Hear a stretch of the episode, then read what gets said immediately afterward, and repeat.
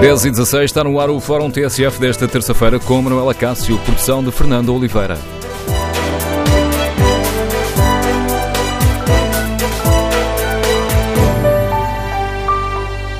Bom dia. O Facebook e as redes sociais são uma ameaça à democracia? Ou, pelo contrário, são um instrumento que favorece o debate de ideias e combate o totalitarismo? No Fórum TSF queremos ouvir a sua opinião. Vê com preocupação as recentes denúncias de que o Facebook é utilizado para propagar mensagens de ódio e para ações de manipulação política em larga escala? Queremos ouvir a sua opinião? O número de telefone do Fórum é 808-202-173. 808-202-173. Queremos ouvir a sua opinião. Se preferir participar no debate online, pode escrever aquilo que pensa no Facebook da TSF ou na página da TSF na internet. No inquérito que fazemos aos uh, nossos ouvintes uh, em tsf.pt, perguntamos se as redes sociais mudaram uh, a sua forma de comunicar e procurar informação. E 52% dos ouvintes que já responderam inquérito consideram que sim, respondem que sim, de facto, as redes sociais mudaram a forma de comunicar e procurar informação. A polémica um, que hoje trazemos a debate aqui no Fórum ganhou força com a revelação de que uma empresa, Cambridge Analytica, utilizou dados pessoais de 50 milhões de perfis do Facebook. Uma utilização de dados que o próprio Facebook tentou esconder uh, durante alguns anos. A investigação do jornal britânico Observer e hum, da televisão Channel 4 mostra que esta empresa, Cambridge Analytics, que foi ligada à campanha de Trump e do Brexit, oferece, entre outros, serviços de divulgação de notícias falsas e recorre a antigos espiões para atacar a imagem dos rivais em campanhas políticas. E há ainda um outro dado eh, que pode também servir aqui para eh, justificar a reflexão que hoje fazemos no Fórum TSF. Ainda há poucos dias, um relatório das Nações Unidas eh, que teve investigadores no terreno a investigar a possibilidade de um genocídio em Myanmar, na antiga Birmânia, acusou o Facebook de veicular mensagens de ódio contra a economia rohingya. Estes são dois lados, digamos assim, dois dados do, de um lado da moeda, mas do outro lado desta moeda, também ainda recentemente, foi elogiado o papel do Facebook e das redes sociais uh, na campanha das mulheres iranianas contra a obrigação de usarem o véu islâmico. Ora, estes dados relançam o debate, queremos ouvir a sua opinião. Qual o papel das redes sociais? Que virtudes e defeitos vê na utilização que está a ser feita das redes sociais? O Facebook está ou não a colocar em causa os fundamentos do sistema democrático? Número de telefone do Fórum 808-202-173. 808-202-173. 3. Antes de escutarmos eh, as primeiras eh, opiniões, o jornalista Nuno Serra Santos dá-nos conta de que o governo britânico já está a investigar estas denúncias que, hum, que envolvem esta empresa a utilização de perfis do, do Facebook. No centro da investigação, uma empresa britânica, a Cambridge Analytica, suspeita de usar dados extraídos do Facebook. O objetivo, manipular com fins políticos informação de mais de 50 milhões de contas de utilizadores da rede social e com isso ajudar Donald Trump a vencer as eleições. Ontem, o britânico Channel 4 transmitiu uma reportagem com o recurso a repórteres disfarçados numa conversa com o presidente executivo da Cambridge Analytica, onde Alexander Nix parece sugerir táticas utilizadas para descredibilizar políticos online. Um dos financiadores da empresa britânica é o multimilionário Robert Mercer, apoiante do presidente norte-americano. Na sexta-feira, o Facebook anunciou que tinha apagado a Cambridge Analytica e a holding da plataforma, mas isso não foi suficiente para acalmar os investidores. Ontem, na Bolsa de Nova York, a empresa de Mark Zuckerberg Zuckerberg teve a maior queda em quatro anos. O caso rebentou durante o fim de semana quando se soube que a Cambridge Analytica tinha utilizado dados recolhidos por uma aplicação feita por outra empresa, a Global Science. Essa aplicação recolhia no Facebook detalhes dos utilizadores norte-americanos, enquanto estes respondiam a um teste de personalidade online. Além dos detalhes dos próprios utilizadores, também era recolhida informação dos amigos virtuais. Um dos responsáveis pela recolha destes dados, vendidos pela Global Science à Cambridge Analytica, garantiu, entretanto, que a consultora britânica usou essa informação para construir um software para influenciar a votação nas presenciais norte-americanas em 2016. A Facebook, que tentou esconder durante dois anos a fuga da informação, nega que tenha havido uma violação de dados, mas explica que deu permissão à Global Science para aceder à informação. O problema, explica a rede de Zuckerberg, foi quando a Global vendeu a informação à Cambridge para ser usada para fins comerciais. Está lançado o debate no Fórum TSF. Queremos ouvir a sua opinião. Estudos e defeitos vem na utilização que está a ser feita das redes sociais. O Facebook está ou não uh, a colocar em causa, é ou não uma ameaça ao sistema democrático? Número de telefone do Fórum 808-202-173. 808-202-173. Primeiro convidado do Fórum TSF de hoje é o jornalista Diogo Queiroz de Andrade, é o diretor adjunto público. Bom dia, Diogo, bem-vindo ao Fórum TSF já por algumas vezes no, no público tem refletido sobre esta questão. Uh, hoje, uh, assim, num longo artigo onde uh, defende, onde nos mostra que o Facebook é hoje a perfeita máquina da manipulação. Quer explicar-nos porque, porque defende isto, Diogo Queiroz Andrade? Bom dia, Manuel, uh, e bom dia ao Fórum. Uh, quero explicar perfeitamente, aliás, o, o texto tenta precisamente explicar uh, os vários aspectos que demonstram a forma como hoje o Facebook é uma máquina de manipulação não se afirma que o Facebook é uma máquina de manipulação desenhada para ser assim. Ela é uma, uma máquina para captar o máximo de dados possíveis dos utilizadores de forma a poder fornecer publicidade direcionada. Ora, ao fornecer essa publicidade direcionada, o que ela está, é, ao tornar-se tão perfeita para fornecer essa publicidade direcionada, ela está a tornar-se uma máquina perfeita para manipulação também. Ou seja, uh, o, neste momento é irrelevante discutir se isto aconteceu de propósito, por desenho, por defeito, assim, por ser pensado, ou se aconteceu por acaso. O facto é que, neste momento, o Facebook é uma máquina de manipulação perfeita porque mexe com os sentimentos e com as emoções dos utilizadores. Porque nós, utilizadores, e eu tenho perfil no Facebook, note, uh, embora neste momento esteja suspenso, mas eu tenho lá perfil, uh, nós colocamos, ao longo destes anos, várias camadas de informação sobre as pessoas que nos relacionamos, sobre aquilo que nos desperta emoções e aquilo que, nos faz gostar e não gostar de determinados sistemas e que nos faz clicar e não clicar em determinadas coisas. Tudo isso é informação que os algoritmos bastante evoluídos do Facebook uh, trabalham de forma a poder estar informados sobre aquilo que nos desperta e que nos desperta interesse e que nos ativa. E neste momento, ao ser tão perfeito para servir como máquina de distribuição publicitária e de nos tocar na, naqueles pontos que pode necessário, é também uma máquina perfeita para divulgação de informações falsas e para o despertar de emoções que acabam por condicionar o, que ter condicionantes eleitorais. Aliás, foi isso que se viu no caso do Brexit, que era, aliás, um caso bastante simples e foi o case study de base de, dessas empresas de manipulação, da Cambridge Analytica e, e, das empresas que trabalharam com Donald Trump na campanha eleitoral, serviu para o caso do Donald Trump e está a servir para várias plataformas populistas na União Europeia, que estão neste momento em campanha, como esteve há duas semanas os italianos. Porquê que isto acontece? Porquê que isto é, acontece nas plataformas populistas? Porque é o tipo de discurso que é muito bom para ser veiculado através da manipulação de emoções. E por isso é que as coisas são também sucedidas neste, neste tipo de ação política. Não, não seria fácil uh, alguém que não procure utilizar este tipo de emoções conseguir ter grande sucesso no Facebook. É mais fácil para este tipo de manipulações. Portanto, discursos de ódio, discursos que manipulam emoções básicas do ser humano, são mais bem sucedidos ali. Aliás, o algoritmo do Facebook favorece a partilha desses conteúdos. Precisamente, precisamente. E ao, ao favorecer essa partilha, está a favorecer também, está a recolher informação sobre aquilo que interessa às pessoas, aquilo que é mais popular, e nós sabemos que no nosso âmago aquilo que nos é mais popular não é necessariamente aquilo que é mais racional. E é por isso, por toda essa construção que o Facebook foi fazendo ao longo dos anos, com uma série de produtos que eram ilegais, mas que foram servindo para manipular as emoções, aliás, vamos ver, o que está na base de todas, ainda as notícias, às vezes das notícias, o que está na base de todo este processo da Cambridge Analytica é um estudo que foi feito que serviu para demonstrar a facilidade que o Facebook tinha para manipular emoções. Esse estudo foi um estudo académico que depois degenerou nesta manipulação toda de dados dos 50 milhões de utilizadores.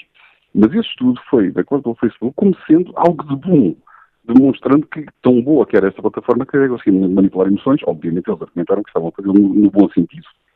Até houve algumas teorias que diziam que esta plataforma, o Facebook, poderia evitar que uma pessoa tivesse pensamentos suicidas, porque poderia identificar esses pensamentos depressivos e poderia dar-lhe boas notícias de forma a que, ela, a, que a pessoa uh, se esquecesse do, do, seu desejo de suicidar, que é, que é disparate completo. Né? Qualquer pessoa, por exemplo, em psicologia percebe que é um mas não é uma situação que seja identificável nem, nem com, com a plataforma.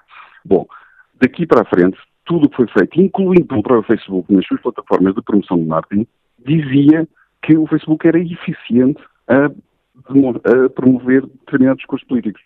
Uh, até ao fim de semana existia online uma página uh, sobre uh, os casos de sucesso de partidos políticos e movimentos políticos no Facebook que tinham atingido os resultados. Aliás, havia um, um, caso muito recente que era uma eleição do Mayor Boston que foi bem sucedida através do, através do Facebook, dizia para o Facebook. Portanto, o Facebook ativamente promove este tipo de discurso. Neste sentido, o Facebook sim é uma ameaça à democracia, porque nós já não estamos a, a jogar com as ferramentas tradicionais. Nós estamos a ser inconscientemente manipulados. E não temos. Uh, esta análise pode também fazer-se aos, uh, aos, uh, aos jornais, à rádio, à televisão. Mas neste caso, que avaliação faz o Diogo Queiroz de Andrade? Os consumidores estão mais desprevenidos dos riscos?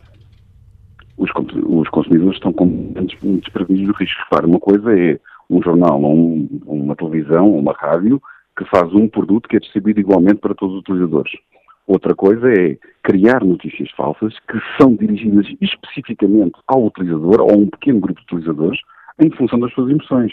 O, o gestor da campanha digital Donald Trump esteve na Web Summit uh, em Lisboa e disse que não só que ganharam as eleições graças ao Facebook, como que chegava a fazer 60 mil adaptações automáticas, algorítmicas, de determinadas informações para as direcionar individualmente a cada utilizador. Repare, a mesma notícia era alterada, a notícia falsa, era alterada e adaptada 50 ou 70 mil vezes por dia para servir um, um pequeníssimo grupo de utilizadores, que podia ser de 20 ou 30, mas que era suficiente para manipular a eleição. Agora, repare, num caso como, como a eleição presidencial americana, em que uh, Hillary Clinton teve mais votos do que Donald Trump, mas em que nos Estados-chave, que era preciso ganhar por pouco que fosse, aquilo aconteceu, este, este tipo de produtos tem uma eficácia tremenda. Portanto, a situação é gravíssima. Olhando, e nós uh, ainda estaremos uh, muito longe deste, deste panorama, ou também nas nossas uh, redes sociais, também estamos a caminhar para aqui, para a utilização das redes sociais para discursos mais populistas ou para, para as fake news, para, para espalhar mentiras e condicionar dessa forma as escolhas democráticas que cada um de nós pode, pode e deve fazer. Bem, basta ver que o recrudescimento do discurso de ódio nas redes sociais para perceber que essas plataformas servem precisamente para isso. Uh, não servem provavelmente para discutir academicamente temas complexos, não é? As plataformas, as redes sociais servem para nós fazermos um discurso que está ao nível de uma conversa de café, mas com desconhecidos. Ou seja, algo em que nós não temos problema nenhum em recorrer ao insulto, ao ataque pessoal, sempre que podemos, uh, às formas mais básicas para fazer passar o nosso argumento, porque o que interessa é que nosso argumento base, não é que o seja melhor. Isto é o, o aspecto interessante das redes sociais, aliás. Todos os elementos do discurso dos debates nas redes sociais são básicos, não são provavelmente discursos elevados. O que é, é que isto não aconteceu em Portugal uma manipulação em grande escala entre os políticos? Primeiro, porque somos um país pequeno que não tem grande interesse geoestratégico e não tem o interesse, por exemplo, que teve no caso do Brexit, em que houve uma intervenção decisiva da Rússia, ou no caso de Donald Trump também. Uh, por outro lado, porque felizmente ainda ninguém se apercebeu deste filão. Uh, espero que próximas, antes das próximas legislativas já haja condicionantes específicas a impedir campanhas políticas no Facebook de forma a que estas coisas não voltem a acontecer. Porque em Portugal, felizmente, não aconteceu, mas pode acontecer qualquer momento. Nós não somos, obviamente, um povo superior que está imune a estas coisas. As ferramentas estão todas lá. Por acaso, ainda não calhou ninguém usá-las, ou pelo menos que se saiba. Diogo Queiroz de Andrade, muito obrigado por ter aceitado o convite para participar no Fórum TSF. A análise do diretor adjunto do Jornal eh, Público, que hum, nos deixa aqui alguns desafios para o debate que hoje fazemos no Fórum TSF e para o qual convidamos os nossos ouvintes. Que avaliação fazem das redes sociais? Afinal, o Facebook pode ser uma, uma ameaça? Pode colocar em causa o nosso sistema democrático? Ou, pelo contrário, eh, é um instrumento que favorece o debate de ideias, combatendo o totalitarismo. Queremos ouvir a sua opinião. O número de telefone do Fórum é o 808-202-173, 808-202-173. Luís Inocente é jardineiro, liga-nos do Eiras. Bom dia. Muito bom dia. Uh, esta temática, de, especificamente uh, uh, relativamente ao, ao Facebook,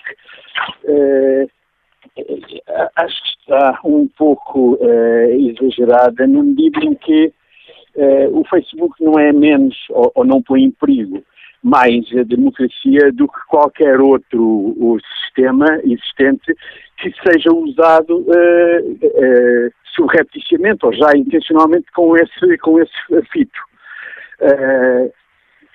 como é, foi dito ainda agora, a comunicação no Facebook uh, tem aspectos bastante uh, elementares, portanto não, não há discursos de fundo, discursos isto é, debates de fundo no Facebook, portanto não é uma plataforma, não é um, um, um local que se presta a isso. São uh, realmente frases, ideias curtas, uh, portanto, exposição de sentimentos e por aí fora. É claro que quanto mais dados as pessoas fornecerem a essa plataforma, mais possibilidade haverá de que esses dados sejam, porque são inevitavelmente, tudo é usado, não tenhamos essa, essa habilidade de pensar que há locais seguros, tudo se usa, e que não vai ser usado, mas é usado, todos sabemos disso. Uh, a questão é, é, é, é, a profundidade e o profissionalismo, uh, a eficiência dessa utilização, porque os dados são.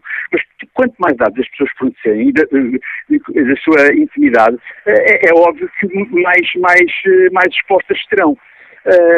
mas isso não é diferente do que num café Uh, o que nós possamos dizer a pessoas uh, mais próximas e pessoas menos próximas, que, portanto, fazendo um paralelismo uh, em relação ao passa no Facebook, as que estão na nossa mesa e aquelas que poderão eventualmente ouvir o que nós estamos a dizer. Se nós vamos para o café, portanto, relatar a nossa vida ao mais pormenor íntimo, é, é, óbvio que ficamos mais sujeitos do que uma pessoa que tenha um discurso no café, que é um local público, mais contido e, portanto, não se exponha uh, portanto, ao que possa ser usado daquilo que disse.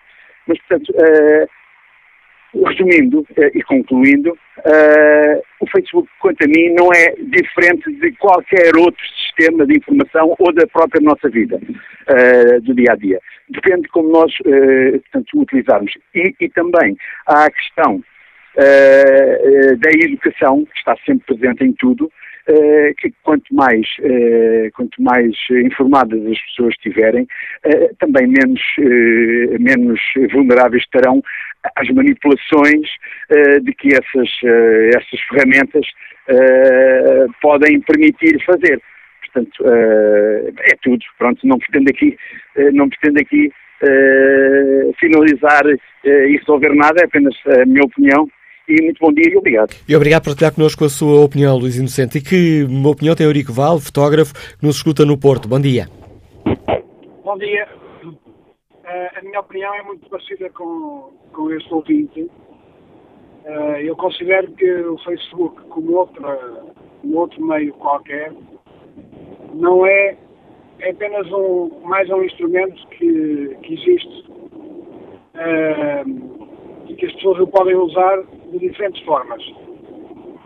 O que, o que me parece é que cada vez que se abre uma discussão destas, as pessoas esquecem-se que devem se concentrar mais na, na educação daqueles dos mais novos e na orientação dos mais novos, na maneira como devem usar as, uh, estas novas ferramentas e outras antigas, devem se concentrar muito mais na, na, na, moralidade do ser humano, ou seja, naquilo que, que, está, que é errado e aquilo que não é errado, eu acho que ninguém tem dúvidas em relação a isso, uh, do que propriamente estas questões, estas falsas questões como, como o Facebook. Porque se formos a ver e se formos a extrapolar esta ideia, uh, qualquer forma de publicidade também é enganosa e manipuladora. Uh, a própria, a própria, as próprias campanhas eleitorais também o são.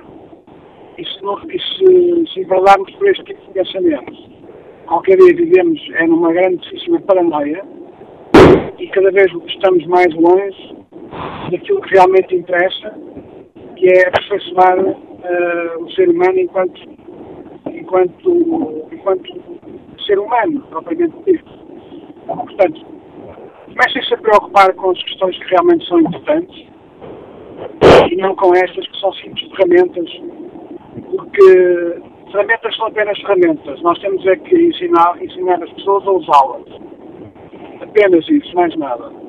O Facebook também tem coisas muito boas, permite que certas pessoas não se sintam tão sozinhas, como a televisão também permite, e tem coisas más como tudo. Muito obrigado. Era só isso que eu queria. Obrigado, Eurico Vale. E que opinião tem o economista Renato Oliveira que nos escuta em Aveiro? Bom dia. Muito bom dia ao Fórum. Uh, sobre o assunto em questão, acho que, antes de mais, devemos dividir o que é o Facebook e o que é que o Facebook faz por nós, bem como a questão das fake news. Claro que com uma ferramenta como o Facebook, a disseminação de notícias falsas uh, tem vindo a aumentar e é essa notícias falsas construídas especificamente de acordo com os, go com os gostos de cada um dos uh, internautas e dos utilizadores do Facebook que fazem alterar a percepção da realidade. Logo, aqui uh, acho que é importante dividir estas duas partes. Temos uma ferramenta, o Facebook, que tal como já foi dito anteriormente, é muito boa para determinadas situações, uh, pôr em contato pessoas que já não, não estão com, já estão há, há bastante tempo, estão do outro lado do mundo muitas vezes, mas por outro lado, se a pessoa alimenta esta máquina com todas as suas informações pessoais, uh, emocionais, também estamos a dar um poder ao Facebook de conseguir, uh, através de ganhos, porque o Facebook vende esta informação, e acho que isto também deve ser bem salientado, o Facebook ganha dinheiro a vender esta informação para que os seus, uh, para que consiga oferecer aos utilizadores uh, o produto gratuitamente. Ao vender esta informação completa, consegue que quem queira dirigir as notícias, dirigir, de certa forma, a vontade das pessoas com o que lhes é transmitido. É claro que se o que lhe transmitimos for igual para toda a gente, a notícia for verdadeira, provavelmente o Facebook, como ferramenta de disseminação de informação, é muito bom. Por outro lado, se analisarmos o que foi feito, que na realidade foi colocar notícias falsas com, como disse o primeiro o, o vosso convidado, com várias variações de acordo com os, os, gostos da pessoa e de acordo com as convicções das pessoas, estamos aqui, acima de tudo, a exacerbar certos pensamentos, certos desejos, uh, determinadas linhas de pensamento que não procurando em mais lado nenhum confrontar se é verdade ou não, a pessoa mais rapidamente irá ir de encontro àquela, uh, àquela verdade que, na realidade, provém de uma notícia falsa. Ou seja, na realidade não é uma verdade, mas é uma mentira. E isso vai condicionar, de certa forma, a nossa posição. Por outro lado, também vai acontecer que nós, uh, se não começarmos muito rapidamente como sociedade, a pensar sobre estas situações. Temos uma ferramenta que tem, que tem 13 anos e que já alterou profundamente a forma como convivemos e que também as regras do jogo não estão bem claras. Seja, qual é a nossa proteção de dados no Facebook? Será que temos ou não temos? Será que o mero consentir pelas regras de utilização permite-lhes vender toda a nossa informação ou não? E, essa, e isso é algo que deve ser pensado porque em Portugal todas as empresas, a partir de mais, vão estar sob um regime de proteção de dados, porque é que estas empresas multinacionais, se, têm, se estão a operar em Portugal, porque é que também não têm o, de, o dever dessa proteção de dados? Porque é que, na, porque é que ao mesmo tempo, eh, não ficam proibidas de vender estas informações? Tudo isto dá que pensar, bem como para quando criminalização de quem dissemina eh, quem inicialmente dissemina conteúdos falsos. Também é verdade, porque se eu quero condicionar alguém através de conteúdos falsos, eu estou a levantar uma mentira. Enquanto antigamente o boato era na aldeia, era no café, como foi dito por algumas pessoas, neste momento o boato é a nível nacional, é a nível mundial. Qual o impacto desse boato? Quantas pessoas vão ser eleitas ou, pelo contrário, até vão ser mortas, ou outra situação por causa destas fake news. E isso acho que também devemos pensar. Acho que é urgente a sociedade como um todo pensar sobre estes assuntos e não apenas alguma, algumas pessoas, porque todos nós acabamos de estar influenciados por estas ferramentas online e, ao mesmo tempo, a maior parte de nós, eu diria que há 95% da população mundial, se não 99%, não sabe o real poder, a real força que essas multinacionais têm na capacidade de alterar a nossa percepção do mundo, do nosso dia a dia. Muito obrigado ao Fórum. Obrigado por nos ter ajudado a refletir sobre esta questão, Renato Oliveira. Deixe-nos aqui algumas dicas que são um ótimo ponto de partida para a conversa com o professor Carlos Jalali, é o coordenador do mestrado em Ciência Política da Universidade de Aveiro. Bom dia, Sr. Professor. Este ouvinte acabou aqui de nos deixar uma pergunta. Quantas pessoas não serão eleitas por causa de, de, fake news. Esta é uma questão que, que o preocupa também enquanto cientista político, o papel das redes sociais, ou melhor, digamos assim, o lado negro das redes sociais? O lado negro das redes sociais, uh, por um lado, reflete um padrão que não é novo em política. Sempre tivemos uh, aspectos da política que visam a mobilização dos eleitores através da sua manipulação. Não é? E basta relembrar os célebres casos de propaganda em regimes totalitários, não democráticos, mas também uh, formas uh, não uh, tão virulentas, mas, mas também reais de uh, campanhas eleitorais em contextos democráticos do passado, antes uh, do advento das redes sociais. O que as redes sociais introduzem, contudo, é uma dinâmica nova. E essa dinâmica nova prende-se com uh, dois aspectos, ou, ou melhor, três aspectos, um triângulo que eu acho que é relevante destacar. O primeiro é o facto das redes sociais levarem a uma partilha de informação por parte do cidadão de uma forma voluntária, uh, num grau uh, com poucos, se algum precedente histórico. É? Se nós tivéssemos governos a irem uh, obter os dados pessoais, pensamentos, ligações das pessoas, acharíamos isso uma intrusão na vida privada brutal e estaríamos a pensar que é um regime uh, longe de ser democrático no sentido de proteger as liberdades individuais das pessoas. Uh, as redes sociais, como o Facebook, conseguem fazer isso de forma voluntária, fazem com que as pessoas voluntariamente cedam toda esta informação. Somos nós que damos, os dados, liga... somos nós que damos os dados ao Big Brother, recorrendo aqui à imagem nós... do, do George Orwell. Exatamente, somos nós que voluntariamente damos os dados ao Big Brother. E isto depois liga-se a um segundo aspecto que acho que é importante, que é a capacidade que as organizações têm, como o Facebook ou outras, de usar uma, esta quantidade ampla de dados para saberem uh, uh, sobre nós e terem informação sobre nós de uma forma muito mais precisa e direcionada do que uh, era possível anteriormente. Se o Manuel Acácio me permite, queria lhe dar aqui um exemplo deste tipo de informação, um exemplo real que aconteceu nos Estados Unidos, numa conhecida cadeia de supermercados nos Estados Unidos, a Target, e o que é que aconteceu? Um, num, num destes supermercados, uh, um, um senhor vai ao supermercado, pede para falar com o gerente e diz ao gerente o seguinte: Olha, minha filha recebeu isto no correio e mostra uh, os uh, cupons e descontos do Target para roupa de bebés e, e berços e coisas para bebés.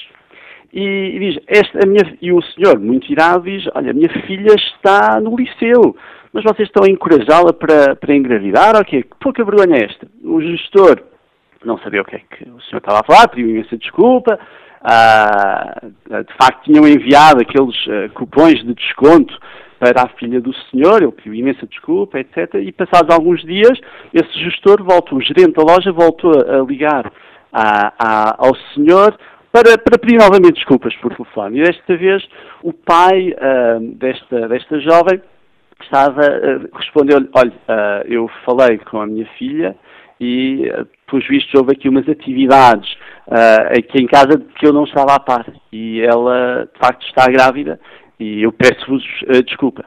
E a questão aqui é interessante, é como é que esta, este supermercado sabia, antes da própria família, que esta, esta jovem estava grávida? Bem, sabia pelos padrões de compra que ela fazia. Coisas muito simples os tipos de loções que ela comprava permitiam, através do algoritmo que a empresa tinha desenvolvido, antecipar quem está uh, grávida. E a partir dessa informação, a própria empresa sabia antes uh, uh, dos pais, não é?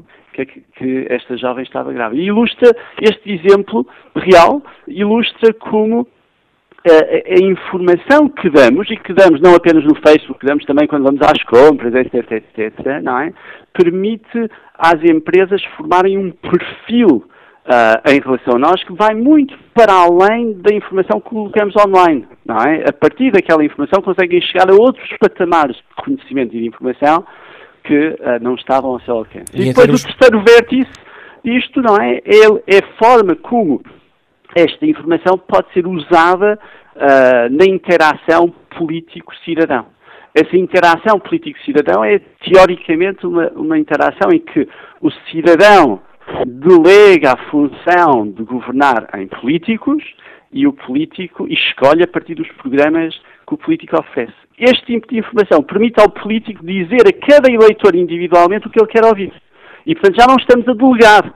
É o político que está a mobilizar o eleitor Uh, dando uma mensagem que é adaptada àquilo que quer ouvir. E mais uma vez, isto não são cenários de ficção, é, é, há exemplos muito concretos, por exemplo, da campanha de Barack Obama, em que os mails que eram enviados para os seus apoiantes eram alterados consoante as questões específicas uh, que os interessavam. E, portanto, temos aqui um, um triângulo que leva a que os riscos de manipulação e de propaganda sejam a, a uma escala sem precedentes. E essa escala sem precedentes já terá chegado à nossa comunicação política ou ainda estamos, eh, ainda estamos distantes dela? Eu creio que ainda estamos distantes dela. Eu creio que ainda estamos distantes dela. A verdade é que o, o, a presença online dos uh, partidos em Portugal ainda é uma presença num nível uh, de bastante superficial, ou seja, os partidos sentem que têm que estar presentes online. Há aqui uma certa, digamos, analogia com os, os velhos tempos da década de 90, uh, das campanhas nas feiras, e quando perguntávamos uh, aos, aos, aos, responsáveis das campanhas porque é que iam às feiras, bem, diziam que temos que mostrar que estamos presentes. Não, é? não, não era necessariamente para para persuadir eleitores nas, nas, feiras, mas era para mostrar aos seus apoiantes, veja, nós estamos aqui. E a, e a presença online dos partidos políticos a, ainda está, de certa forma, a esse nível. Contudo, isso não quer dizer que, em termos políticos, as redes sociais não tenham um peso importante. E esse peso importante reflete-se a, a dois níveis. O primeiro é Uh, o trabalho que uh, tem sido feito, uh, durante algum tempo foi feito, em termos dos blogs, não é? em termos de definir a agenda pública através dos blogs, etc. E, portanto, não é com a sofisticação de Big Data do Facebook ou desta Cambridge Analytica, mas há aqui um esforço e um reconhecimento do potencial que as novas tecnologias permitem uh, aos partidos nas suas campanhas e sabemos que, que, que, isso tem acontecido. E o segundo aspecto é a influência que as redes sociais têm para marcar a agenda pública. Marcando a agenda pública como, bem, colocando questões que surgem nas redes sociais, cuja representatividade é muitas vezes bastante diminuta, mas que depois encontram eco na esfera pública através uh, do debate mediático e também uh, na esfera política através do debate político. E, portanto, muitas vezes as redes sociais servem de, de, de motor para temas que acabam por dominar uh, a agenda pública. E esse é um aspecto que também é bastante visível no contexto português. Professor Cajali, muito obrigado pelo importante contributo que trouxe também a este, a este debate que hoje eh, fazemos aqui no Fórum TSF, para o qual convido agora o professor de saúde Francisco Ribeiro, que nos liga do Seixal. Bom dia. Ah, bom dia, Manuel Cássio. Bom dia ao Fórum. É profissional de saúde. Peço desculpa pela correção. Está-me a ouvir bem? Estou a ouvi-lo e agradeço a sua correção.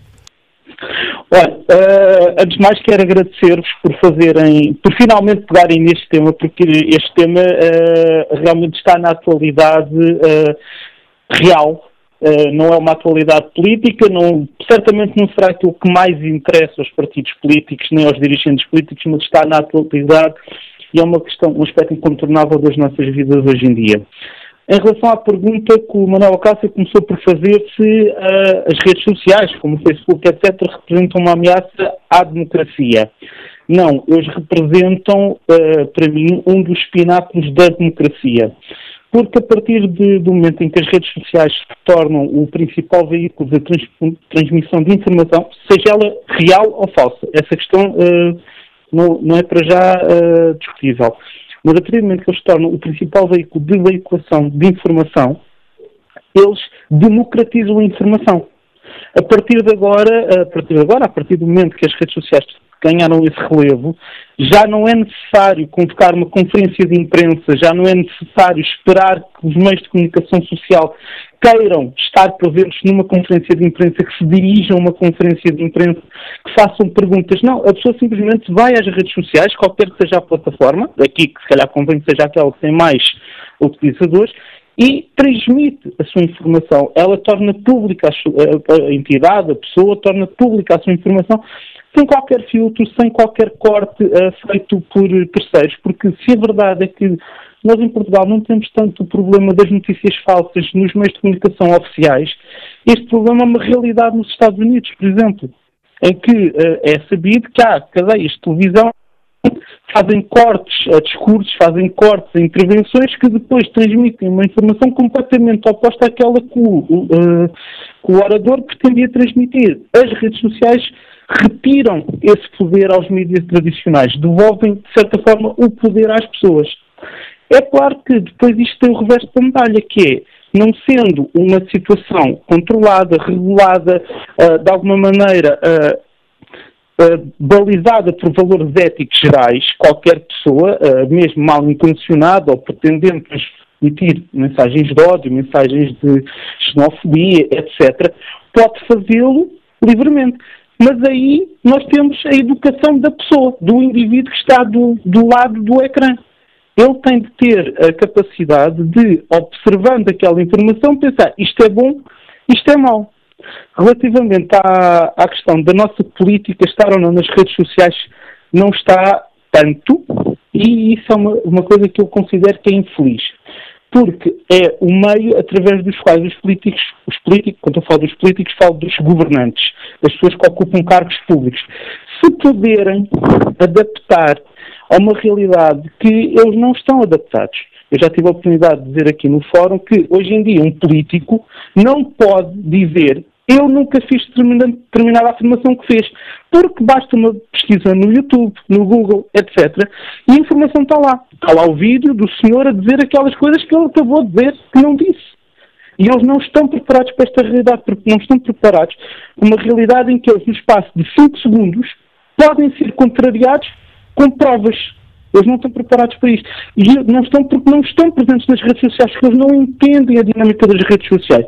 Aqui é claro, temos a exceção do professor Marcelo Rebelo Sousa, nosso Presidente da República, que realmente é uma pessoa que usa e muito das redes sociais até para não só divulgar a sua mensagem a política, como para projetar a sua imagem enquanto Presidente da República, e ainda bem que o faz, porque Ob... está a dar uma mais uh, políticos. Obrigado, Francisco Ribeiro. Uh, peço desculpa por estar a interromper, mas já ultrapassei aqui quase em 30 segundos o tempo que estava destinado a esta primeira parte do Fórum TSF. Retomaremos o debate já a seguir ao noticiário das, ondes, uh, das 11 Antes, dizia eu, espreitar aqui dois uh, dos uh, comentários uh, dos ouvintes que participam no debate online. Ricardo Vieira da Silva escreve que a culpa não é só do Facebook.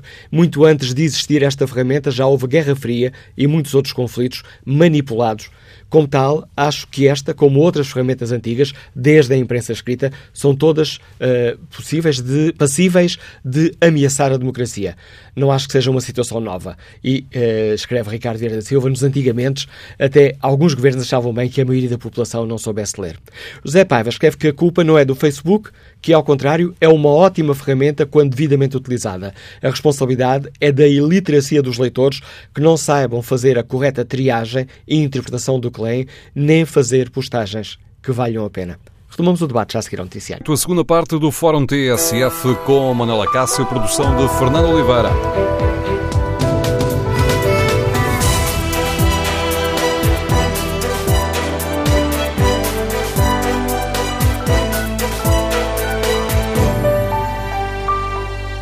Retomamos aqui o Fórum TSF, onde refletimos sobre o Facebook e perguntamos aos nossos ouvintes que avaliação fazem. O Facebook e as redes sociais são uma ameaça à democracia? Ou, pelo contrário, são um instrumento que favorece o debate de ideias e combate o totalitarismo. Queremos ouvir a opinião dos nossos ouvintes. Na página da TSF na internet, no inquérito que fazemos, uh, perguntamos uh, se uh, as redes sociais mudaram a forma como os nossos ouvintes comunicam ou procuram informação e 58% dos ouvintes que responderam ao inquérito respondem que sim, de facto, as redes sociais uh, mudaram a forma como procuram informação e como comunicam. E retomamos este nosso uh, debate com o contributo do professor Gustavo Cardoso, é sociólogo, professor do ISCTE, há muito que investiga estas questões, aliás, coordenou o estudo da sociedade em rede em Portugal. Sr. Professor, bom dia, obrigado por nos ajudar aqui a refletir sobre uma questão que, que, que, não é simples. Como é que o professor olha para estas denúncias que têm sido feitas nos últimos tempos, com dados concretos que nos mostram que o Facebook Facebook é utilizado para manipulação política em larga escala? Bem, eh, em primeiro lugar, tentando responder à pergunta eh, que foi colocada no fórum, o Facebook não é nem uma ameaça, nem uma benesse para a democracia. É uma ferramenta nas mãos de pessoas, que somos nós, os utilizadores, mas também de uma empresa que atua à escala global e que é herdeira também de uma cultura de Silicon Valley e da dimensão digital. Ou seja, nós muitas vezes pensamos naquelas questões de que os programas de software que utilizamos estão sempre a ter atualizações. É, a questão é que as empresas de Silicon Valley funcionam muito nessa dimensão. É uma experimentação em curso. E o Facebook começou a experimentar com a dimensão política sem perceber exatamente qual era o seu alcance. Ou seja, vendeu, e estava a vender, e vende serviços de publicidade a candidatos e candidaturas em todo o mundo, mas nunca pensou efetivamente que pudesse vir a ser apropriada a sua utilização para outros fins, como aqueles que nós sabemos hoje em dia terem estado pelo menos presentes, quer na questão do Brexit, quer na questão da saída de Donald Trump. Mas o Facebook, eh, eu já disse isto há algum tempo atrás, numa outra conversa na TSF, o Facebook necessita da ajuda de todos nós, ou quer dizer, das instituições e dos seus utilizadores para funcionar corretamente, porque senão pode sempre ser uh, apropriado para outros fins, foram aqueles que aconteceram, quer tendo origem na Rússia, quer tendo origem nos próprios Estados Unidos, como as notícias sobre a empresa Cambridge Analytics demonstram ao longo das últimas semanas. E estaremos uh, preparados para os perigos que a utilização deste, hum, deste instrumento comporta? Não, não estamos. Eh, não estamos porque estamos a viver situações novas e muitas vezes eh, acreditamos que não vai acontecer e que isso não é possível. Isso tem a ver muitas vezes com o facto de as empresas ou mesmo os Estados não estarem preparados para lidar com isso. Podemos ter aqui um exemplo. Nós vamos ter eleições em Portugal. Uh, será que achamos que podemos estar totalmente afastados, isolados do mesmo tipo de problemas que aconteceram com o Brexit ou, ou que aconteceram também na, nos Estados Unidos, mas que nós sabemos terem acontecido durante o referendo da Catalunha, em França, também nas eleições presidenciais últimas, nas eleições alemãs? Portugal não está isolado, faz parte desse mundo e até podemos colocar a hipótese que quanto mais um modelo de governo em Portugal como está a ser visto como positivo fora do país, seja atrativo precisamente criar algum tipo de lógica de, de influência para as próximas eleições que viemos a ter aqui, sejam as europeias, sejam as legislativas. Portanto, eu diria que nós não estamos suficientemente preparados, mas parte da preparação é fazer essa discussão pública que a TSF está a promover hoje também. Basta que, para sermos também um alvo, permita-me aqui a facilidade de expressão, basta que uma grande uhum. empresa ou um, ou um grande investidor ou um político queira, queira utilizar esta arma, este instrumento. Quer dizer, hoje, hoje é um pouco mais difícil do que foi durante a parte das eleições norte-americanas e do Brexit, porque aí, efetivamente, nós estávamos fora do, da, percepção de que tal coisa podia acontecer. E o próprio Facebook estava também. Aliás, a utilização dos milhões de perfis que foram, que, que transitaram de um investigador que tinha pedido autorização e que depois para uma empresa foram produto precisamente de, dessa incapacidade do Facebook controlar.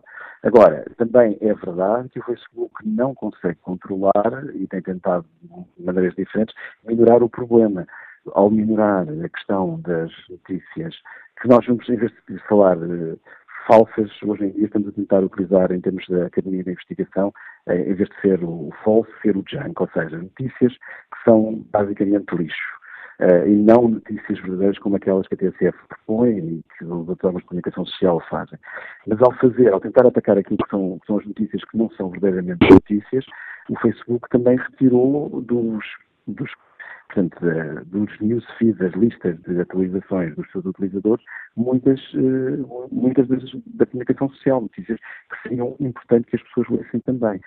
Portanto, nós estamos numa lógica de visagem total sobre o fenómeno.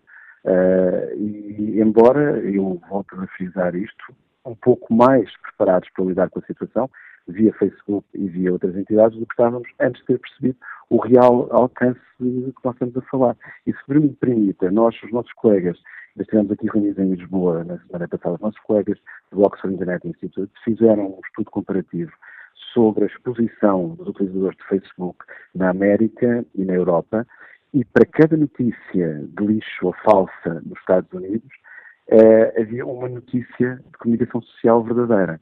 Era um para um o rácio. Enquanto, por exemplo, no, na Inglaterra, eh, durante o Brexit, era quatro notícias verdadeiras para uma falsa. E na Alemanha a mesma coisa. Na França, sete verdadeiras para uma falsa. Portanto, a realidade não é exatamente a mesma em todos os sítios. No caso norte-americano, foi muito mais preocupante o papel das notícias falsas e a sua influência nos resultados, ou possível influência nos resultados eleitorais, que é aquilo que está a tentar ser determinado hoje em dia na, nos Estados Unidos. Essencial é que cada um de nós tenha a consciência destes perigos e não diga, como por vezes ouvimos, uh, é verdade porque eu vi na net. A questão é que nós estamos a viver uma mudança de paradigma. Eh, nós muitas vezes dizemos não acredito em nada que não vejas, ou acredita apenas naquilo que vês na comunicação social. Essas duas máximas hoje em dia já não são verdade. Uh, primeiro porque hoje em dia uh, há exemplos de manipulação, manipulação para demonstrar que é possível ser manipulado. Nomeadamente, já circula na internet aquilo que os investigadores norte-americanos fizeram com uh, a utilização da fala e da imagem de Barack Obama para criar discursos que o Barack Obama não fez, mas com base nas imagens de vídeo e de som de outros discursos que ele tinha feito. Portanto, ver só não chega. E se nós virmos esses depois, vídeos, até acreditamos que ele disse aquilo. Exatamente. Mas isso é, é, é, não há, tem que ser um, um próprio algoritmo, a própria máquina, um programa de software a demonstrar que aquilo não é original. Portanto, o olho nu parece verdadeiro. E depois, por outro lado, a ideia de que a comunicação social dizia a verdade.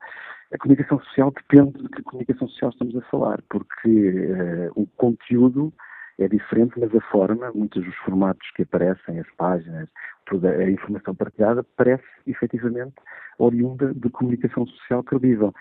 Portanto, tem que haver uma transformação da nossa capacidade, isso passa pela escola, passa também pelas medidas que o Estado tiver que colocar e passa também por uma aliança entre a comunicação social verdadeira e as outras instituições da sociedade para lidar com o fenómeno. Uh, há coisas que vão acontecendo. Eu lembro-me que durante o, o referendo na Catalunha, o Facebook publicou anúncios em jornais espanhóis, como por exemplo o El País, para dizer às pessoas como verificar se uma informação é verdadeira.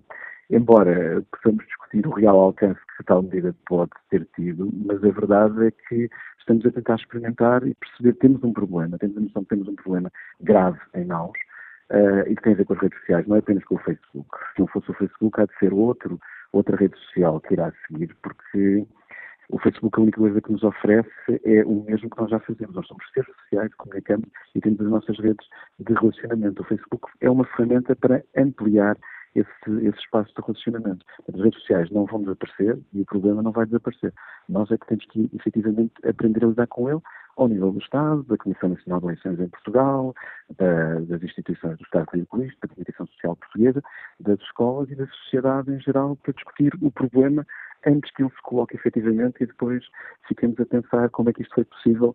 Eh, não acreditávamos que nos pudesse acontecer a nós.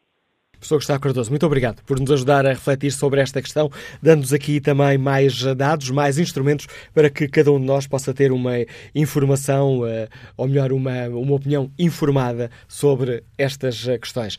Vítor Dias é diretor artístico, Liga-nos da Maia, bom dia. Muito bom dia. Eh, eu, eu tenho, digamos, observado este fenómeno das redes sociais com interesse até profissional e tenho estado a tentar perceber, e creio que neste momento há, há um dado muito curioso, eh, tenho tomado até boa nota disso. O que acontece é que muitas vezes eh, certas notícias, eh, enfim, certos comentários são colocados, por exemplo, na, na rede social Facebook, os positivos têm, enfim, uma aderência muito, muito significativa, mas de uma forma muito simples, em que as pessoas vão e colocam o like ou o gosto. Os negativos, normalmente, não têm tantas expressões, enfim, as pessoas não se pronunciam tanto. O que eu percebo é que, normalmente, as pessoas que querem fazer digamos, comentários escabrosos ou viperinos a respeito de determinados factos ou posts ou notícias, esses são militantes, estão lá sempre. E normalmente, enfim, não difere muito, estão quase sempre os mesmos nas, nas várias páginas que por vezes eu, eu frequento. O que me, me leva a pensar que as pessoas sensatas, os cidadãos equilibrados, que gostam de fazer juízos corretos, justos, honestos, eh, quando percebem que há uma certa trupe de, de, de, gente que não, que não interessa, enfim, que está sempre contra tudo e contra todos, reservam-se um bocado, ficam no recato e, e procuram preservar-se para não serem confundidos eh, com esse tipo de, de, digamos, de intervenção, de uso. E eu creio que isto, de alguma forma, está a mudar um bocadinho for, uh, o modo e até o tipo de frequência e o uso que está a ser dado ao Facebook.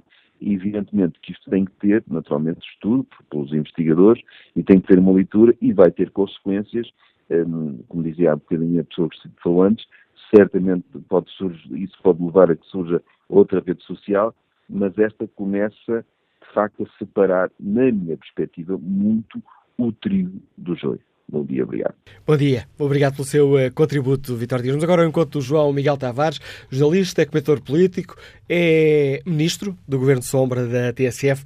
Bom dia, João Miguel, bem-vindo ao Fórum TSF. Ainda há dias, num debate do Governo Sombra, onde se estava a criticar muito a utilização e o, o lado negro da, hum, permite-me aqui a expressão, do, da, da internet, do Facebook, e tu salientavas que há um lado importante que não deve ser ignorado. Olá, bom dia. Sim, é verdade. Eu, eu sou muito pouco dado a discursos catastrofistas sobre a existência humana do modo geral. Eu costumo dizer que, como tenho quatro filhos, não posso dar ao luxo de ser muito pessimista, não é? Uh, se não deixava de justificar a minha existência e a deles. E nós muitas vezes embarcamos nos, em, em discursos muito trágicos, achamos que tudo está na, à nossa volta, uh, está uh, a caminhar no caminho do apocalipse e que no antigamente é que era bom. E isso parece-me um bocadinho patético. O, a questão das redes sociais é evidente que existem imensos perigos e, e muitos deles certamente já foram aí falados.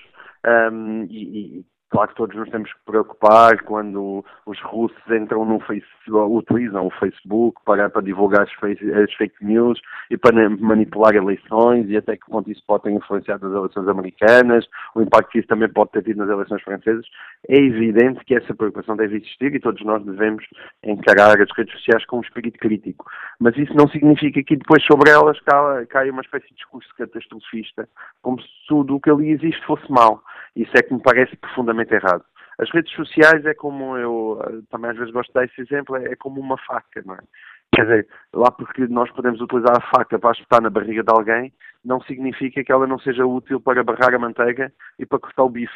E, portanto, tem a ver com a utilização que se lhe é dada. Eu, eu uso, para mim, o uso do Facebook é um, é um uso relativamente moderado, um, mas é muito útil, mesmo para o meu trabalho. Eu sinto que o meu trabalho ficou muito enriquecido com, com o surgimento das redes sociais.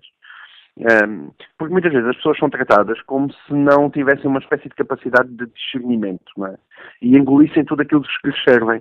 Como eu tenho as pessoas em, em, em boa consideração uh, e acho que todos nós somos seres pensantes, quer dizer, uns podem ser mais distraídos do que os outros, mas somos todos seres pensantes, acho que também temos a capacidade para discernir ou, quando somos enganados, é evidente podemos ser enganados uma vez ou duas, mas a, a, verdade é que mesmo a questão das fake news, que é um, que é um perigo real, uh, o impacto que teve, nomeadamente com, com, a eleição de um Donald Trump, é que o New York Times viu explodir um, as suas assinaturas digitais como nunca na sua história.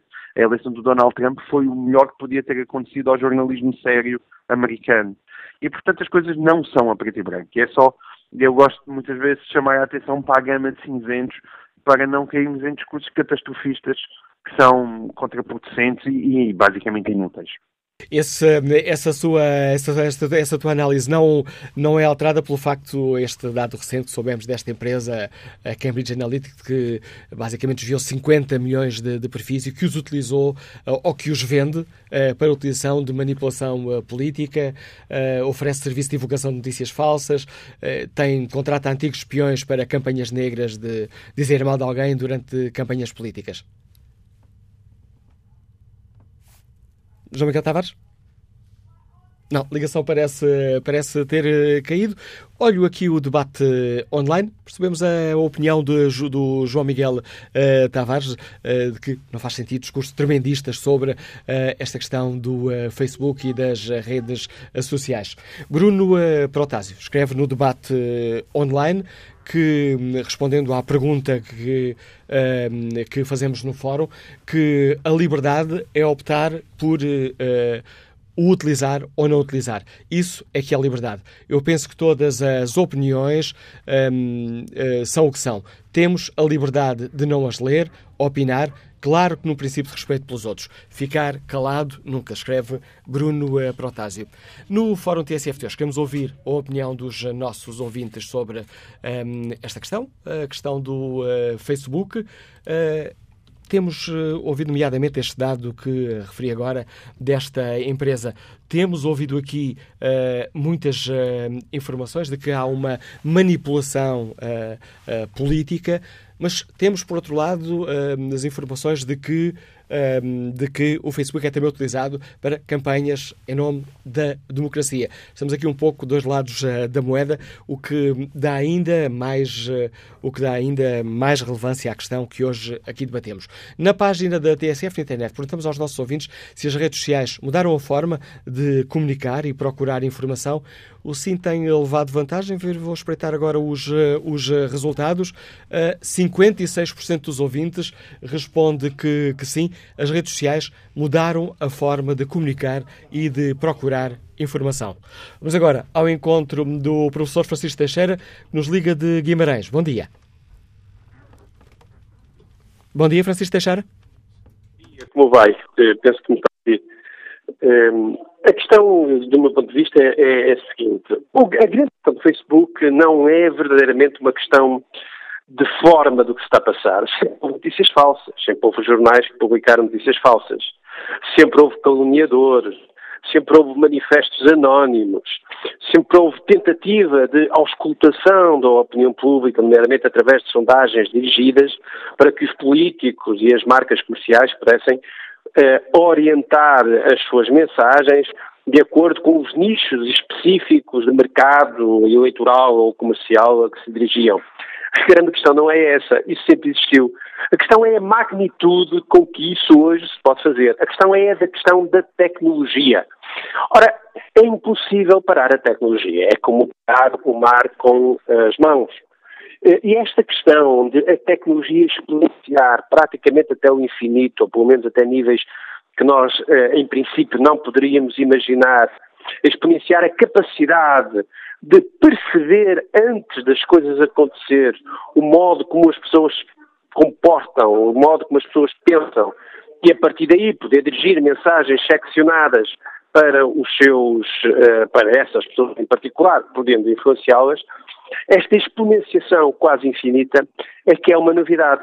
Mas não é possível resolver este problema. Aliás, esta questão do populismo, da demagogia, é uma questão antiquíssima, que foi discutida já na Grécia Clássica, que foi discutida quando do, da, do debate constitucional americano, como resolver o problema das paixões, dos sectarismos e, e, e da, da simples aldrabice que sempre existe e sempre existiu no debate público. Isso há uma forma de o fazer. Não é proibindo, não é eh, como já foi dito em alguns, exacerbando o discurso tremendista sobre os perigos do Facebook para a democracia, embora eles possam existir, é, eh, sobretudo, através da educação. Não há outra via possível. Todas as pessoas, sobretudo o mundo desenvolvido, passa pela, passam pela escola.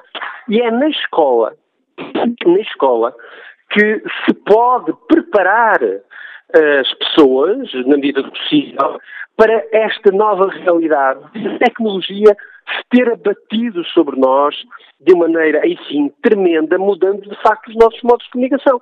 Mas isso só se consegue valorizando a escola e valorizando os professores, nomeadamente que são os interlocutores mais jovens, que são aqueles que mais cotidianamente lidam com as questões das novas tecnologias, só valorizando os professores e as escolas é possível resistir a este perigo para a democracia que a exponenciação tecnológica infinita, de facto, pode proporcionar.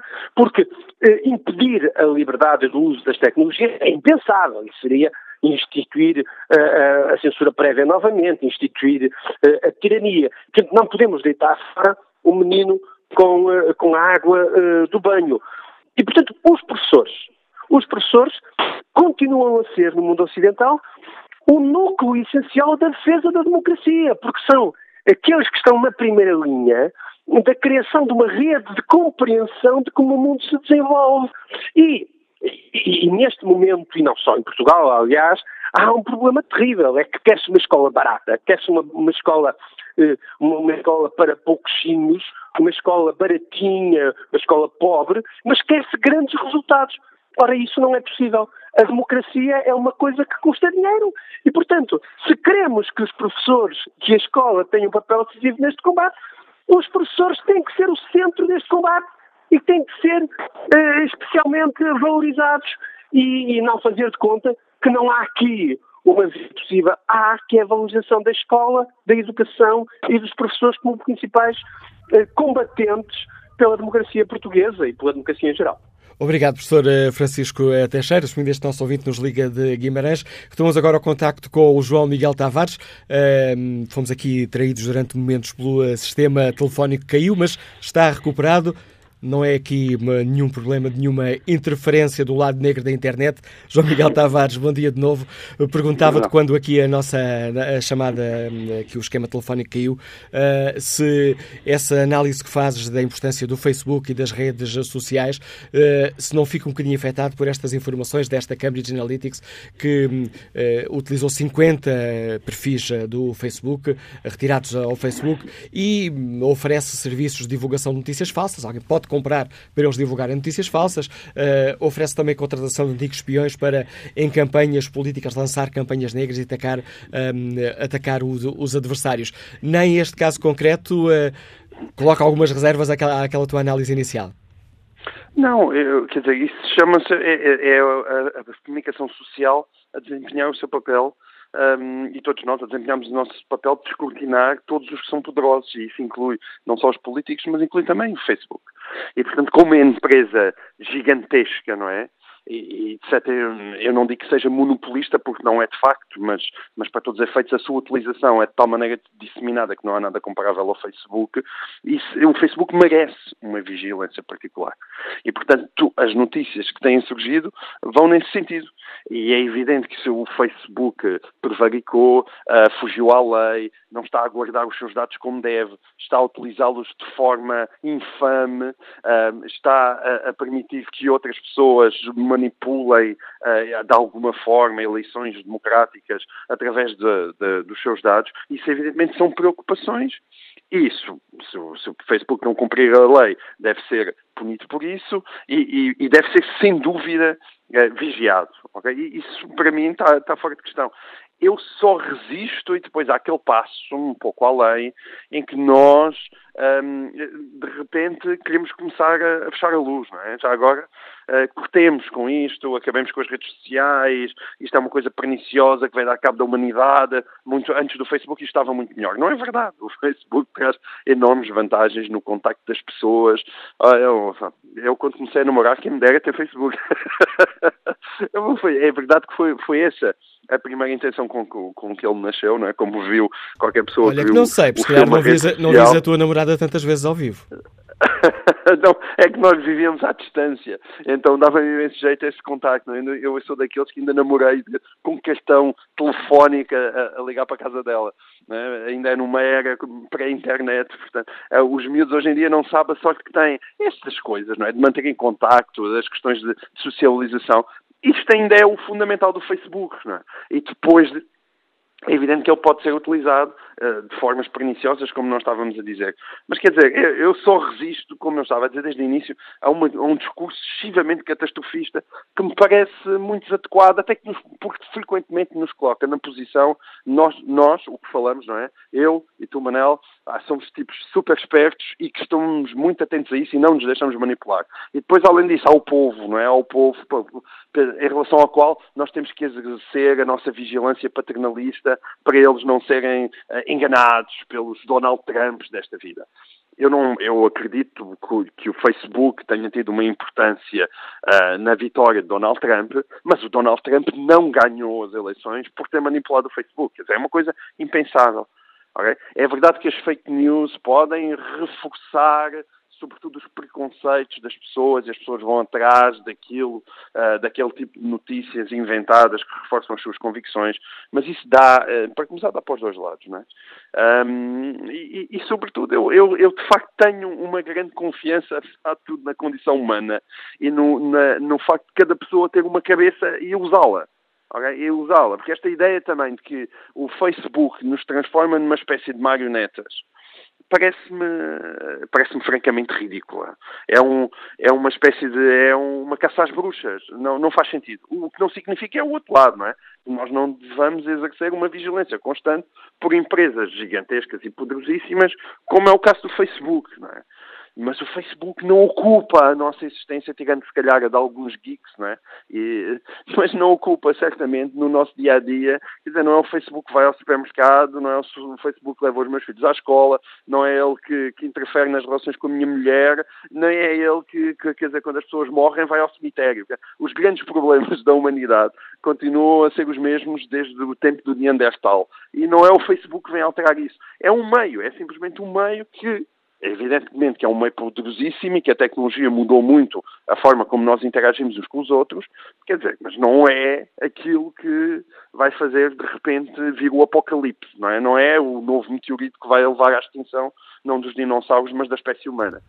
Um, então às vezes parece-me apenas que existe um grande exagero e eu acabo a fazer o papel de, do advogado do outro lado, apenas porque eu acho que nós escorregamos com excessiva facilidade para um discurso apocalíptico que faz com que nós estejamos sempre a ver as coisas negativas e não, ve, e não vejamos os aspectos extremamente positivos também do Facebook, incluindo para a nossa profissão de jornalistas. Eu uso imenso o Facebook, dá-me imenso jeito. Acho que, acho que o jornalismo, é verdade que existe o perigo das fake news por um lado, mas por outro lado o jornalismo tem hoje até métodos de escrutínio, a, a capacidade que nós temos de saber as opiniões uns dos outros, o facto de de repente sobre o currículo do Feliciano Barreiras Duarte, é? as pessoas que estão a olhar para aquilo que o currículo não é apenas só já uma redação de, de 40 ou 50 pessoas, mas é de repente uma comunidade de milhares de pessoas que encontram outras coisas que nós não encontraríamos por si só. Há mais olhos também a olhar, não é? É verdade que há mais pessoas para influenciar, mas também há mais olhos que, que permitem descobrir as trafolhices e, e, e, não as, as, fake news neste caso, mas as fake persons, que é o que aconteceu neste caso. João Miguel Tavares. E as fake persons também é importante. Obrigado pela tua participação no Fórum TSF. Análise de João Miguel Tavares, jornalista, comentador, é ministro do Governo de Sombra, programa da TSF. Bom dia, Paulo querido. É especialista em internet, há muito que estuda a questão das novas tecnologias, das redes sociais. Pegando aqui no que disse o João Miguel Tavares, Paulo querido, corremos o risco de estar a cair num discurso muito apocalíptico sobre os perigos do Facebook? Evidentemente que estamos a cair nesse perigo, mas isso é, é, a natureza dos médias, não é? A natureza dos médias é serem sensacionalistas, venderem as manchetes, as headlines, e é o que os médias estão a fazer, neste caso com uma voracidade acrescida pelo facto de há muito tempo que terem uh, que o Facebook é uma, é uma espécie de pedra, é uma pedra uh, para eles, para os médias, e portanto há aqui um, um, um reforço dessa vontade de ser apocalíptico em relação, uh, em relação à internet, de uma forma geral, e ao Facebook em particular. Portanto, sim, há aqui um exagero claro, claríssimo, por parte uh, dos média, que se veem, que se, veem ultrapassados, que perderam há muito tempo a hegemonia que tinham e uh, em relação, nomeadamente, a entregar audiências aos políticos, populistas ou não. Portanto, já não é a televisão que vende, ou já não é só a televisão e a rádio e jornais que vendem uh, presidentes e primeiros-ministros e populistas uh, e não populistas. Portanto, já há mais empresas que o façam, que o fazem, já há mais meios ao dispor das pessoas e das, e das organizações que moldam a opinião pública. Uh, e pronto, e há aqui uma reação que até certo ponto é perfeitamente natural por parte dos médias de exacerbarem essa, um, é, é, isto que está a acontecer ao Facebook. Portanto, isto é uma primeira parte da questão. A segunda parte da questão tem a ver com aquilo que efetivamente o Facebook fez. E isso coloca aqui, uh, leva-nos para outro campo, que é o campo uh, dos dados, dos dados pessoais. E uh, Portanto, para ser sintético, e também já foi muita coisa dita neste programa, e bem dita, e outra tanto, mas para ser sintético, o, o, o, que, o, que, nós temos que ter é uma atitude uh, diferente em relação aos dados. E em vez de, proibir, de tentar proibir o Facebook, seja do que for, Uh, o que, na minha opinião, devia ser feito era uh, abrir os dados do Facebook, ou uh, obrigar a plataforma a abrir melhor, a abrir de facto os dados e a fazer com que as pessoas, quer do ponto de vista individual, quer do ponto de vista coletivo, portanto, enquanto sociedade, possam beneficiar dos dados que o Facebook tem. Mas aí o Facebook perdia, perdia o essencial do negócio que faz. Não necessariamente. Não perdia. O facto de vender não significa que não possa também abrir outro tipo de dados, que não possa canalizá-los de outras maneiras. Pronto, mas de qualquer forma, mesmo que perdesse alguma de, algum valor de, de lucro, é, bem, mas não é isso que se pretende ou que se, ou que se vai pretender com sanções e com multas e com tudo isso. É? Portanto, e, e agora, e, as multas e as sanções são uh, tentativas de atrasar um processo que não é atrasável, uh, mas que é moldável. Nós podemos uh, passar e vamos ter que o fazer. Já estamos a fazê-lo aos poucos, a passar por, para um tipo de organização social em que os dados têm muita importância para essa própria organização social. E, portanto, acho que esta é uma oportunidade para fazer isso, não é? Porque, a, por exemplo, a mim preocupa-me mais o que, o a União Europeia está, neste momento, a legislar em matéria de, de direitos de suposto autor, uh, porque estão a, estão a prejudicar muito uh, uh, o, o, avanço de, de da inovação tecnológica no, dentro do espaço da União Europeia. Isso preocupa-me mais do que estas eh, coisas do Facebook que vão passar amanhã. O Facebook não vem, de certa forma, eh, dada a implantação que tem, a forma de disseminação da mensagem, não muda de facto as regras do jogo e não, não torna. É verdade que isso pode ser feito pelos meios de comunicação uh, tradicionais, mas uh, a escala e a forma de disseminação da mensagem. Uh, que é quase, permita-me aqui a expressão, um boca a boca informático, uh, não torna, uh, digamos assim, mais perigosas estas campanhas de uh, manipulação política? Não vejo como. Quando nós falamos da escala do Facebook, falamos da escala, está bem, de uma escala de uma só empresa a um nível mundial. Mas as eleições americanas, para falar, por exemplo, das eleições americanas, quer dizer, a influência que isso possa ter tido em mim, que sou um cidadão português, um cidadão europeu, é, é zero. É zero, porque eu, não voto nas eleições americanas, não é? Portanto, o que conta aqui é ver qual é que é a escala do Facebook nos Estados Unidos. Essa escala não é superior à escala, por exemplo, das televisões.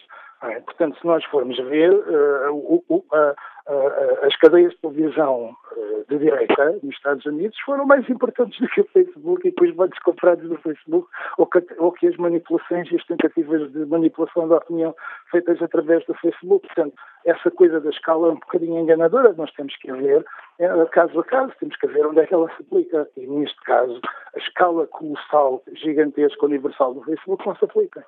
Obrigado, Paulo. Queria nos ajudar também a refletir sobre esta questão. Que opinião tem o engenheiro Pedro Ramalho, que está em viagem? Bom dia. Uh, bom dia, bom dia, Manela Cássio, bom dia ao Fórum. Bom, eu acho que relativamente ao, ao Facebook e na prática, tanto o João Miguel Tavares como o Gustavo Cardoso e o professor já ali também já o referiram, uh, isto é apenas mais um meio. Eu acho que há uma certa Uh, há um efeito que é muito particular nos médias, como a TSF, de diabolizar um bocadinho mais as redes sociais, porque elas acabaram por se tornar um, um concorrente muito aguerrido e difícil de bater uh, para os meios de comunicação tradicionais. Acho que há uma parte disso que é a própria responsabilidade dos meios de comunicação tradicionais, porque durante muito tempo se deixaram instrumentalizar de uma forma talvez uh, demasiado evidente, pelo, também pelo facto de, falamos aqui às vezes um bocadinho com, com, o preto e o branco das fake news, e como já não lembro quem referiu, isto tem tons de cinzento. É, é, é bom lembrar que tivemos aqui um, um, um super comentador, uh, consultor da ONU, no jornal de referência durante várias semanas, a perorar e, e na altura. Uh, uh, o, não, não, pronto, depois descobriu-se que afinal o senhor era um, um, um entusiasta, mas nunca tinha estado na ONU, não teve grandes consequências na comunicação social, e, ou, ou, pelo menos no Expresso não teve, e portanto isso também descredibilizou um bocadinho, ou descredibiliza várias vezes, sentirmos que há um, um, também pela crise houve, houve, menos cuidado na qualidade e no filtro, na verificação. Se quisermos também ter uns, órgãos de comunicação social que cada vez mais são veículos de opinião, se virmos uh, o peso das colunas de opinião passaram a ser, passou a ser muito maior e, portanto, houve aqui um reequilíbrio e um efeito na, na comunicação social que não é despiciando e, uh, e as redes sociais contribuíram para isso. É verdade que como tudo o que representa ter acesso a muitos milhões tem, tem os seus riscos. Uh, infelizmente a história está cheia de uh, uh, consequências catastróficas de populismos, ou se quisermos das tiranias da maioria, e nas redes sociais temos por vezes bons exemplos disso, de, repente algo torna-se viral e, e, facilmente se mata a reputação de alguém com muito pouca verificação, mas uh, isso tem o reverso, que é também as mentiras podem ter muito sucesso num primeiro, num primeiro momento, mas também tendem a ser desmascaradas, embora uh, há uma velha frase que uh, dar, dar cabo de bullshit custa 10 vezes mais do que lançá-lo, e portanto tem esse efeito.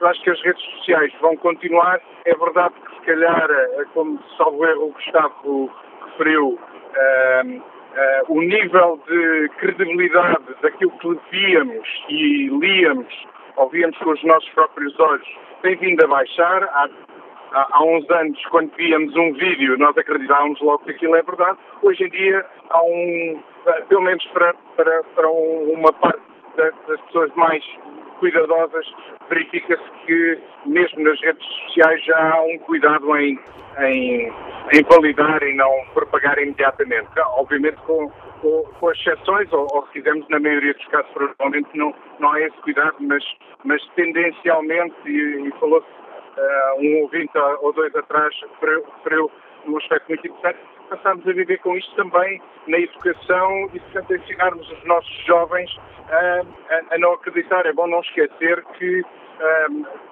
tudo isto tem a ver com comunicação. A comunicação é uma das ferramentas mais importantes do combate político.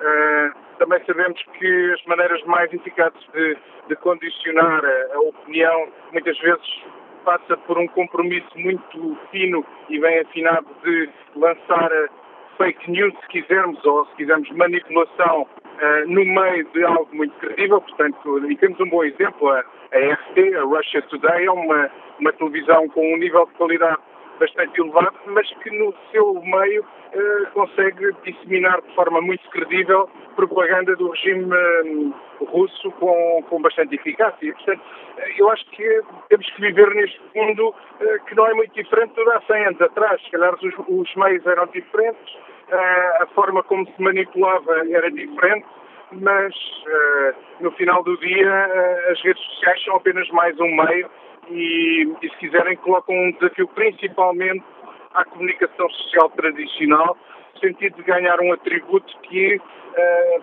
que é o mais importante, que é o, o, atributo da confiança, o atributo de, quando lemos o New York Times, uh, tem, tem um nível de credibilidade maior do que o Russia Today ou uh, quando ouvimos, uh, se calhar, uh, no Observador, tem, tem mais valor do que quando lemos num, num, num jornal do Avante. enfim, é, há, há, todo este, é, todo, todo este panorama que vai mudando. se quisermos numa sociedade muito mediatizada, se calhar se o Cristiano Ronaldo perorar sobre a economia, acaba por ter mais impacto do que uh, o, o, o Vitor Bento ou, ou, ou o Solo Santos, para não dar todos do mesmo lado, uh, o, que, o, que, é um pouco atípico, mas faz parte um bocadinho da maneira como somos. Claro que estamos mais a ouvir aquilo que nos dizem as pessoas nos, que, que, que, pelas que somos fãs ou de, que idolatramos de alguma forma do que se calhar as pessoas mais preparadas. Mas isso, infelizmente, uh, sempre foi assim, sempre continuará a ser assim, e acho que as redes sociais fazem parte deste espaço de liberdade que tem vantagens e tem também desvantagens. E obrigado, Pedro Ramalho, por nos ajudar também a refletir sobre esta questão. Bom dia, Pedro Neto, Presidente da Amnistia eh, Internacional em Portugal. Ora, estou indo falar aqui das vantagens e desvantagens uh, da, das redes sociais, nomeadamente do Facebook. Como é que olhamos para o Facebook, ou como é que podemos olhar para o Facebook? Tem sido um instrumento importante nos movimentos uh, pró-democracia, recentemente na campanha das mulheres iranianas um, contra a obrigação de usar o véu islâmico, mas é também um, uh, eh, o Facebook é usado para espalhar o ódio contra a comunidade Rohingya em Myanmar.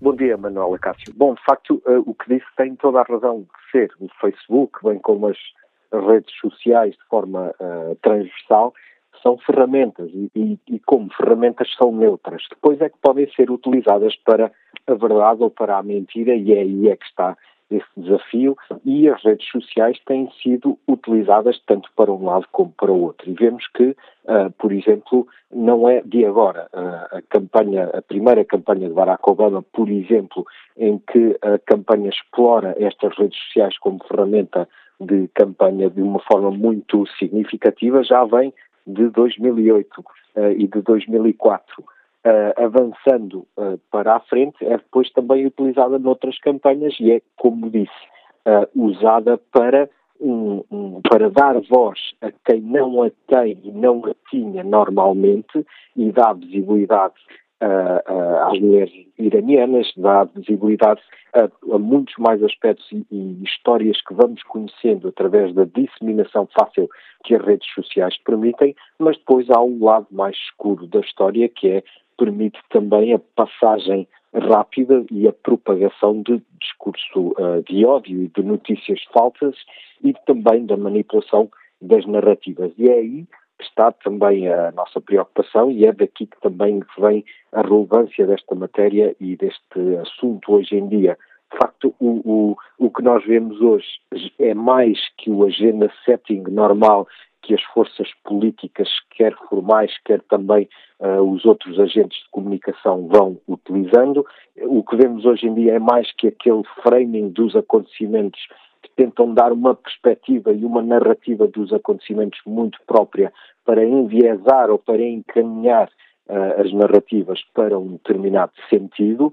Uh, o que vemos hoje não é uh, essa manipulação da verdade, é já a manipulação dos factos com a invenção e a, e a mentira uh, o que depois tem efeitos perniciosos e é, o, e é disso que também estamos a, a debater hoje. Esses efeitos perniciosos têm, têm aumentado na análise que é feita pela Amnistia Internacional ou as coisas são muito ela por ela e é um mau exemplo, podemos contrapor o bom exemplo da utilização das redes sociais? Em termos, eh, nomeadamente, Bom, daquilo que interessa à Amnistia Internacional. Claro. Nós, o que, a percepção que temos hoje é que uh, os defensores de direitos humanos e todo, tudo os direitos humanos e todos aqueles que tentam ser voz de direitos humanos estão hoje a ser difamados e demonizados em muitas situações do mundo. Dou-lhe o exemplo dos Rohingya, em que há uma comissão das Nações Unidas que de facto referem num relatório que o Facebook tem sido ferramenta muito utilizada na difamação destas pessoas em Myanmar. Dou-lhe o exemplo muito presente de toda a narrativa que foi feita sobre a Marielle Franco, a, a, a vereadora do Rio de Janeiro, ativista também de direitos humanos, que há ali uma, uma tentativa de um discurso de a associar a, a crimes e de a demonizar e tudo isto, para além de uma falta de respeito à memória da pessoa, é ainda uma instrumentalização da sua morte e de uma mitigação daquilo que foi o crime da sua morte para justificar outras coisas. Temos também uh, um exemplo, e é conhecido, o jornal The Guardian uh, trabalhou bem uh, aquilo que está a ser feito contra os, os White Helmets na Síria, uma campanha de difamação que tenta associar esta ONG aos terroristas. E também toda a guerra da Síria, ao longo destes últimos anos, por, por também ser ali um, um, um local de confronto entre várias ideologias e várias ideias, tem sido instrumentalizada para veicular posições ora de um lado, ora de outro, e uh, o conflito na Síria ainda é mais confuso sobre esta questão da manipulação da verdade, porque há muitas fações envolvidas no conflito. Um, nós, nós, o que preocupa ainda mais é a utilização por parte das autoridades e dos governos para estas campanhas de difamação dos defensores de direitos humanos.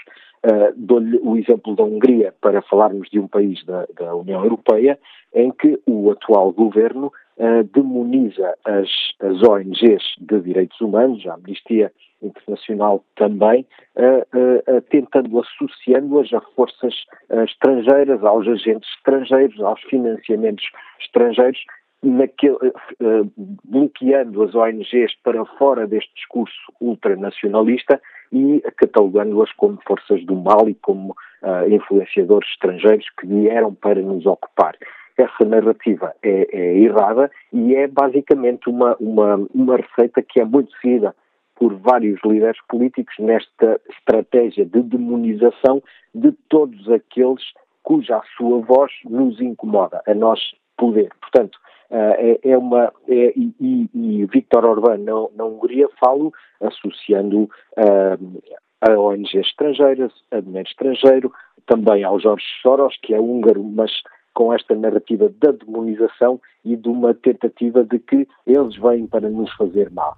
E é importante, se as pessoas não estão informadas, se só ligam à ditadura do soundbite ou do clickbait, se nós não nos informamos convenientemente, se não uh, percebemos o contraditório, se não seguimos fontes de notícias que sejam sérias e fidedignas, uh, corremos o risco de facilmente ficar, ficarmos desinformados. Obriga Obrigado, Dr. Pedro Neto, pelo importante contributo que trouxe também a este fórum TSF, a análise e os alertas que deixa o Presidente da Amnistia Internacional no encerramento deste fórum TSF, onde refletimos sobre o papel do Facebook na nossa democracia.